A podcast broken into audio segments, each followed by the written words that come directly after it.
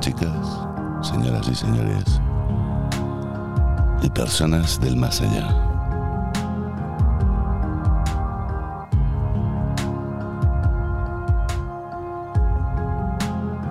¿Alguna vez, alguna vez, solo alguna vez, os habéis llegado a preguntar cuáles son vuestras absolutas necesidades?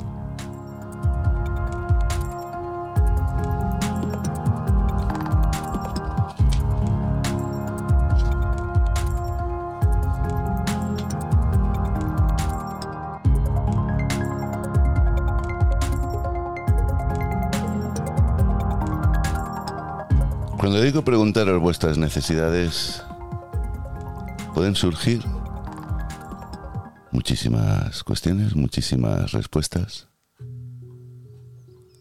muchísimas cosas. Pero digo que la pregunta es mucho más fácil.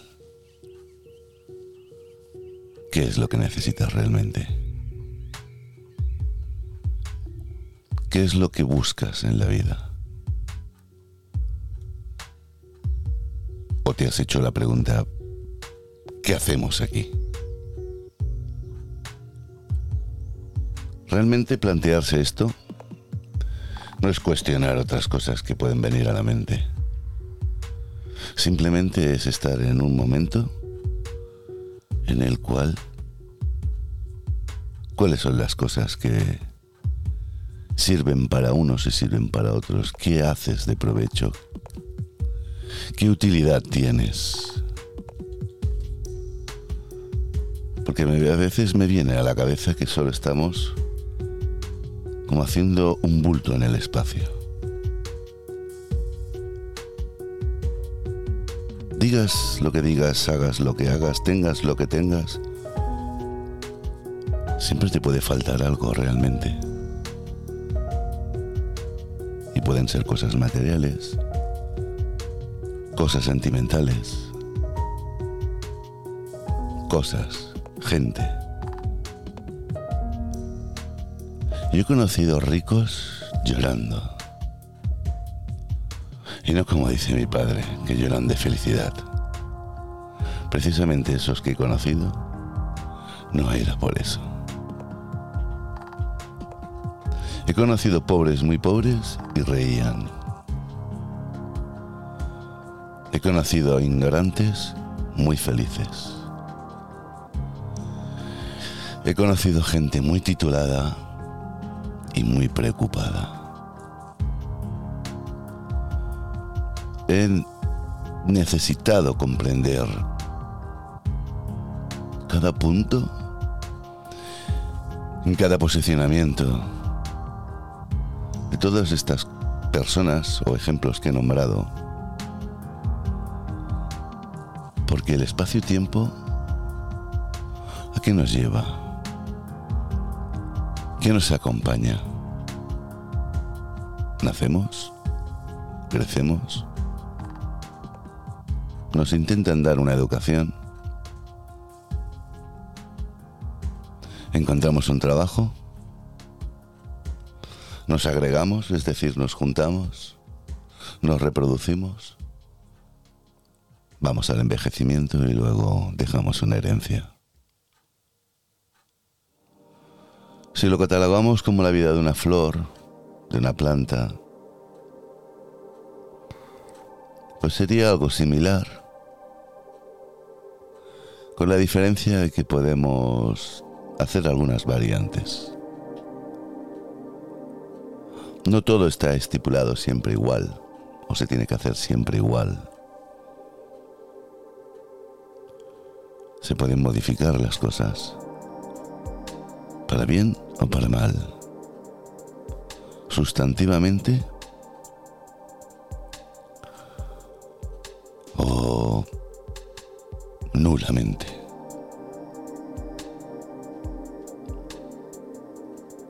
Todos tenemos en nuestras manos una diferenciación,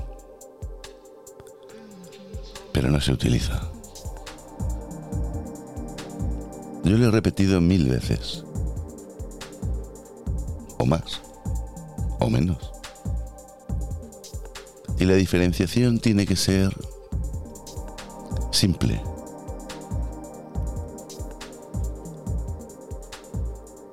Ser auténtico.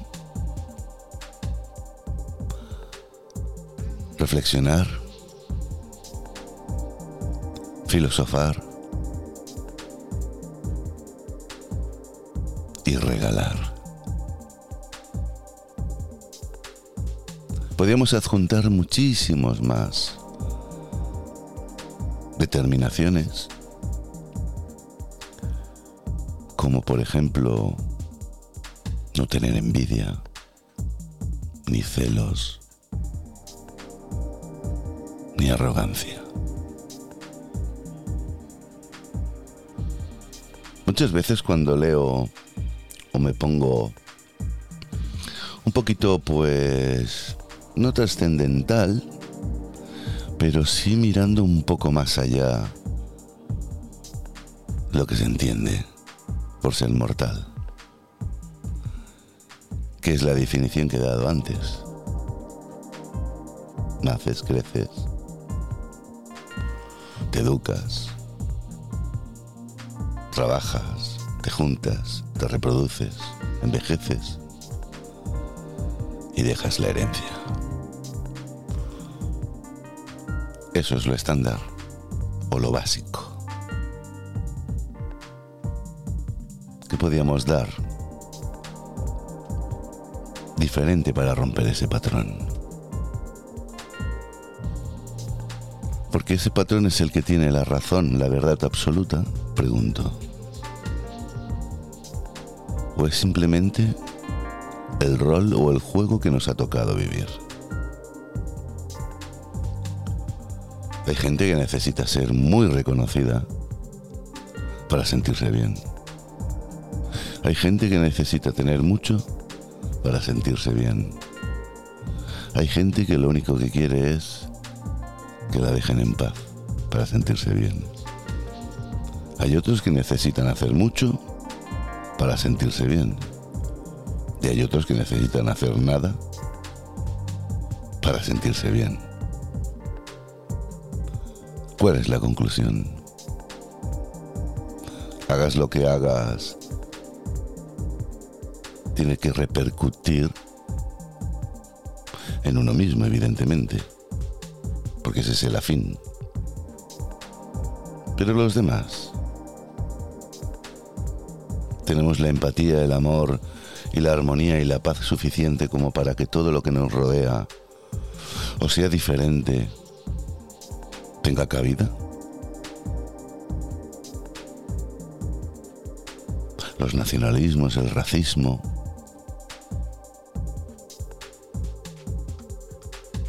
el clasismo, bla, bla, bla, bla. Y los intereses. ¿Hasta qué punto te puede llevar a un extremo de lo que es tu base nominal como humano, a romper esa armonía. ¿Qué es realmente lo que se necesita? ¿Qué? Porque pensar que en un mundo ideal seríamos mejor con todos los que somos o rompiendo la baraja por la mitad. quieres? ¿Amas? ¿Respetas? ¿Ayudas? ¿Eres un buen ciudadano? ¿O puntos sueltos simplemente vives? Ni que te molesten y deja morir.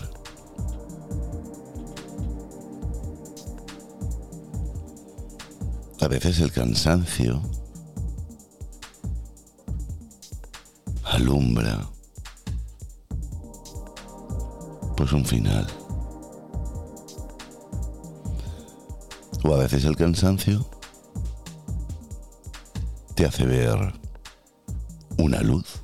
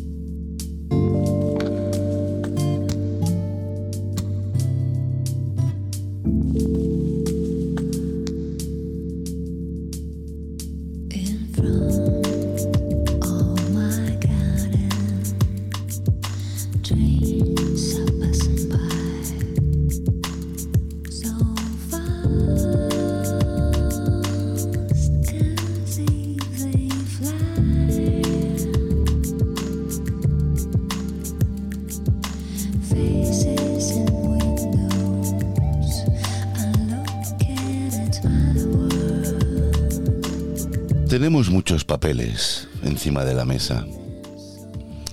Tenemos muchas propuestas para hacer. Tenemos muchos planes para realizar. Y sueños que cumplir. Proezas. Acompañada de promesas, evidentemente. Todo lo que hacemos es propio, evidentemente.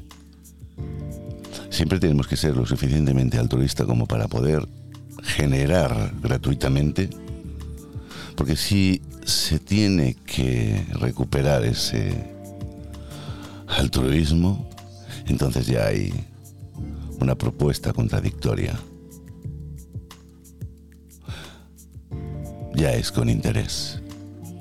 ¿Cómo hacen los bancos? Te doy, pero a cambio me has de dar.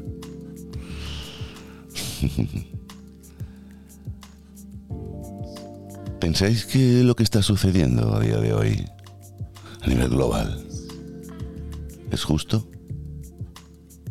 Oigo mucha gente que dice que no, que se están pasando, que bla, bla, bla, bla, bla, bla. Pero todas estas bocas del bla, bla, bla, bla, bla, bla, tienen algo para solucionar. Al fin y al cabo es una queja personal que les hacen pues extensas o meritorias para otros también que a lo mejor ni se les propone pasar por la cabeza qué está pasando. Podemos ser justos por luchar por los demás o podemos ser injustos luchando por los demás, porque hay gente que tú para que me ayudas. Yo te lo he pedido. Interrogante. ¿eh? Hacemos mil millones de cosas todos juntos a la vez si tuviésemos que sumar toda esta energía, ¿a dónde nos llevaría? Porque todo al fin y al cabo se queda en una recompensa de yo acabé esto, tengo mi firma, tengo mi cuadro, tengo mi casa, tengo mi coche, tengo mi hijo, tengo mi hija, tengo mi mujer. O no tengo nada de eso. Pero tengo una tele enorme que puedo ver películas. O mejor móvil. O el mejor lo que sea. Tenemos que rodearnos de cosas y de gente que no te den problemas a base de gustos y lo único que hacemos es desconexionarnos de todo lo que sea diferente. Precisamente las cadenas parecen todas iguales. Aunque sean eslabones hechos por fábrica. Y son iguales. Precisamente son eslabones porque se unen. Y dentro de esa igualdad puede haber una gran diferenciación.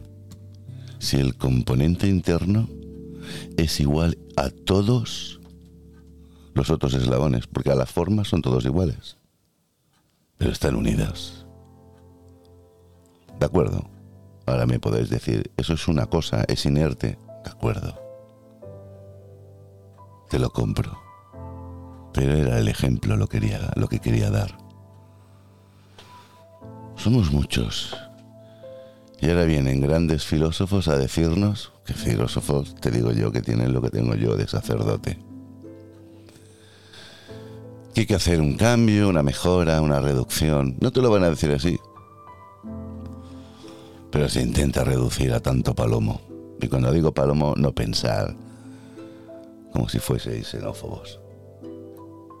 Cuando digo palomo, es un animal que vuela libremente y se acumula en manada o en estampidas.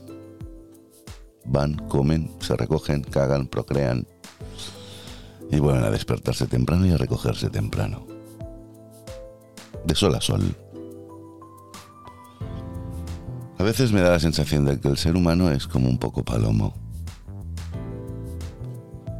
Vamos por la calle, tropezamos, te caes puede que venga un buen samaritano y te levante. ¿Por sentirse bien? ¿O porque realmente no le has provocado sospecha porque a lo mejor llevas un buen abrigo o un bolso guapo. Pero si no tuvieses un buen, un buen abrigo y un bolso guapo, ¿te levantaría alguien? ¿O habría algún despercheretado te grabaría con el móvil? ¿En qué nos hemos convertido? ¿En qué nos hemos reconvertido, mejor dicho?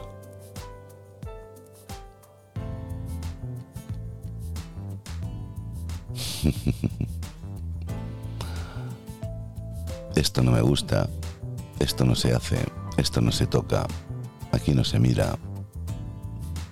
Nos hemos vuelto egoístas. ¿Y tú qué miras? No, yo nada. Ah, pensaba. ¿Pensabas qué? Se lo puedes preguntar, pero ya lo incitas a que te peguen una hostia. ¿Por qué? Porque está todo a la defensiva. Dale pan al hambriento y agua al sediento. No, que se lo busquen. Ya. Dale ese día que lo necesita. Y si te urge mucho el que se busque la vida, enséñale a pescar. Quizás coma o beba todos los días. Pero no. Lo mío es mío.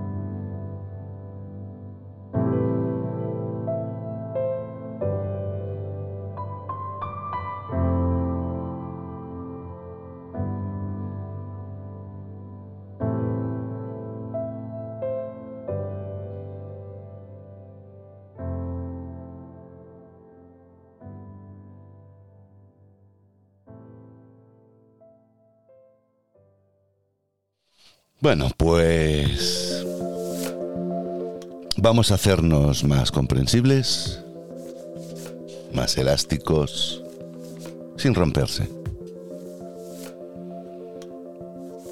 ¿Os habéis dado cuenta de las discusiones tan tontas, por no decir estúpidas, que pueden surgir cuando hablas con un círculo y otro es un cuadrado? Un triángulo y el otro es un rectángulo. Son ejemplos. Pues, por no decir metáforas, ¿no? Quizás ahora vaya a hacer un punto de aparte. Porque un punto y seguido no. Un punto de aparte, pero con algo de conexión. Es interesante saber cómo funcionamos. Porque nos descuidamos mucho. Vivimos todo el día puestos con un chaleco antibalas. Queremos marujear, queremos saber, queremos estar ahí, queremos enterarnos.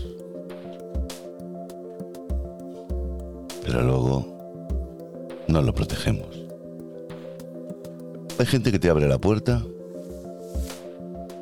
Y entramos y muchos, no todos, cuando no miran, te llevas algo. Sí que se entere de verdad. Porque si se entera, qué gracia tiene.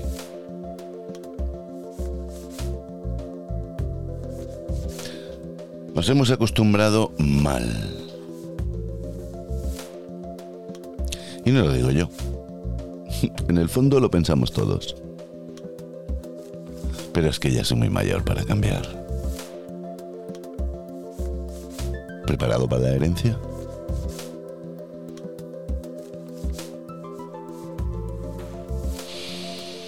Mejor no.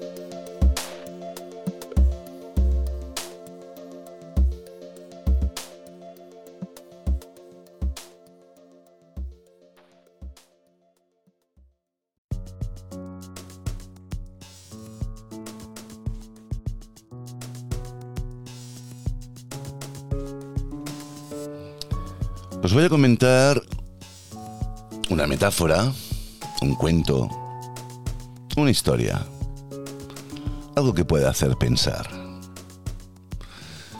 Se titula Los seis sabios ciegos y el elefante. Y dice así. En una ocasión había seis ancianos sabios que no gozaban del don de la vista, siendo ciegos y empleando el sentido del tacto para experimentar y conocer las diferentes realidades, seres y objetos del mundo. Ninguno de estos sabios había visto jamás un elefante, y tras conocer que su rey disponía de uno de los elefantes, uno de los cuales solicitó con humildad poder conocerlo, al elefante. El, monarca decidió concentrarles en su petición Así que los reunió en un patio y les enseñó a ellos el paquidermo. Claro está que no podían verlos. Pero permitió a los ancianos que se acercaran y lo tocaran. Los sabios se aproximaron al animal y uno por uno tocaron el elefante con el fin de saber cómo era dicho ser. El primero le tocó un colmillo, y consideró que el elefante era liso y agudo, como una lanza. El segundo sabio se aproximó y tocó la cola del elefante, respondiendo que en realidad era más bien como una cuerda. El tercero entraría en contacto con la trompa, refiriendo que el animal se parecía más a una serpiente. El cuarto indicaría que los demás debían estar errando, ya que a tocar la rodilla del elefante llegó a la conclusión de que se trataba de algo semejante a un árbol. El quinto lo desmintió. Al tocar la oreja del elefante, dijo, volorando, que se parecía a un abanico. Por último, el sexto sabio llegó con la conclusión de que en realidad el elefante era como una, una fuerte pared rugosa al haber tocado su lomo. tras haber llegado a distintas conclusiones, los sabios empezaron a discutir respecto a quién poseía la verdad. Dados que todos defendían sus posiciones, con ahínco, recurrieron a la ayuda de un séptimo sabio, el cual podía ver. Este les hizo ver que en realidad todos ellos tenían parte de razón, dado que habían estado describiendo una única parte del conjunto del animal. A la vez que aún sin equivocarse ninguno de ellos había podido conocerlo en, su total realidad. Un cuento puede ser clásico, pero este es un cuento indio muy antiguo.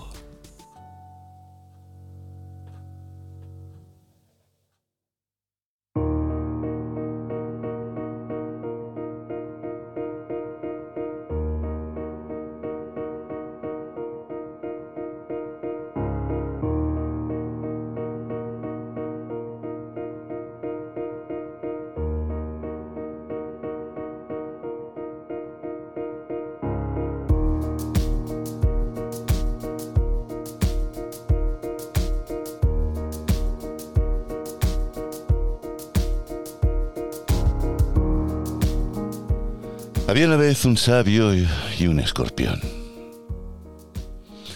El sabio, monje que paseaba junto a su discípulo en las orillas de un río, durante su caminata vio como un escorpión había caído al agua y se estaba ahogando. Y éste tomó la decisión de salvarlo sacándolo del agua. Pero una vez en su mano, el animal le picó. El dolor que el monje soltaba por su boca le repercutió al escorpión. Porque dejó caer otra vez el escorpión. Y volvió a caer al agua.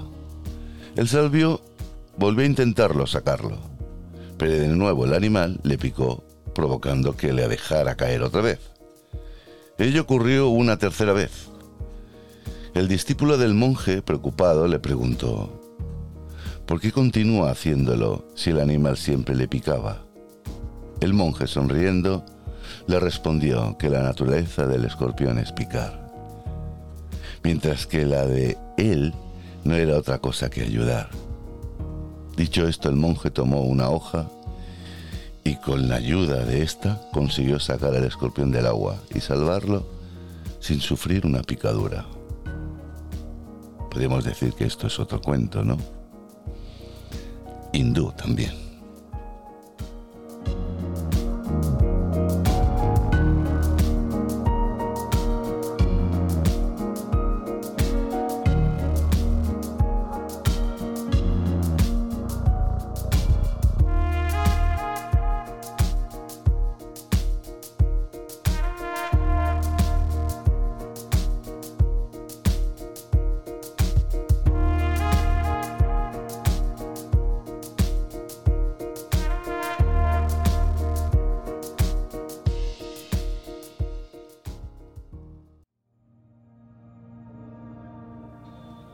Espejo chino. Había una vez un campesino chino, el cual iba a ir a la ciudad a vender la cosecha de arroz, en la que él y su esposa habían estado trabajando. Su mujer le pidió que, aprovechando el viaje, no se olvidase de traerle un peine. El hombre llegó a la ciudad y una vez allí vendió la cosecha. Tras hacerlo, se encontró y se reunió con varios compañeros y se pusieron a beber y a celebrar lo conseguido. Después de ello, y aún un poco desorientado, el campesino recordó que su esposa le había pedido que le trajera algo. Sin embargo, no recordaba el qué, con lo que acudió a una tienda y compró el producto que más le llamó la atención. Se trataba de un espejo, con el cual regresó a su hogar. Tras dárselo a su esposa, se marchó de nuevo al campo a trabajar. La joven esposa se miró en el espejo y repentinamente empezó a llorar. La madre de ésta le preguntó el porqué de tal reacción, a la que su hija le pasó el espejo y respondió que la causa de sus lágrimas era que su marido había traído consigo otra mujer joven y hermosa. La madre de ésta miró también el espejo y tras hacerlo le respondió a su hija que no tenía que preocuparse dado que se había traído o se trataba de una vieja.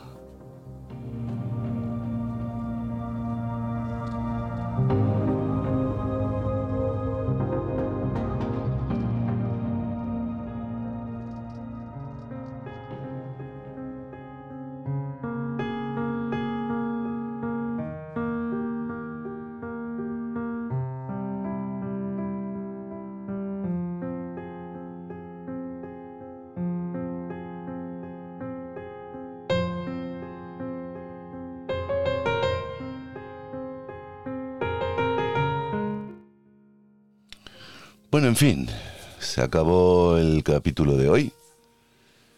Espero que os haya gustado y que le hayáis sacado la sustancia que está dentro del gen del mensaje. O el mensaje es el gen. Llámale como quieras. La cuestión es que necesitamos muchas veces un toque e incluso me incluyo yo, necesitamos un toque místico, o no tan místico, porque puede ser como muy directo, pero gusta más tener que pensar, que para eso se nos otorgaron unas neuronas que les gustan mucho que le des faena. Y en este caso la faena va a ser, como dice la frase metafórica, que un árbol no te tape el bosque. De hecho, no hay árbol. Y si lo hay, no lo cortes. Mueve el cuello y aclara la vista. Así que buenas noches, chicos, chicas, señoras y señores, y personas del más allá. Que tengáis una buena velada y que seáis felices. Muy, pero que muy felices. Nos oímos de nuevo pronto, prontito.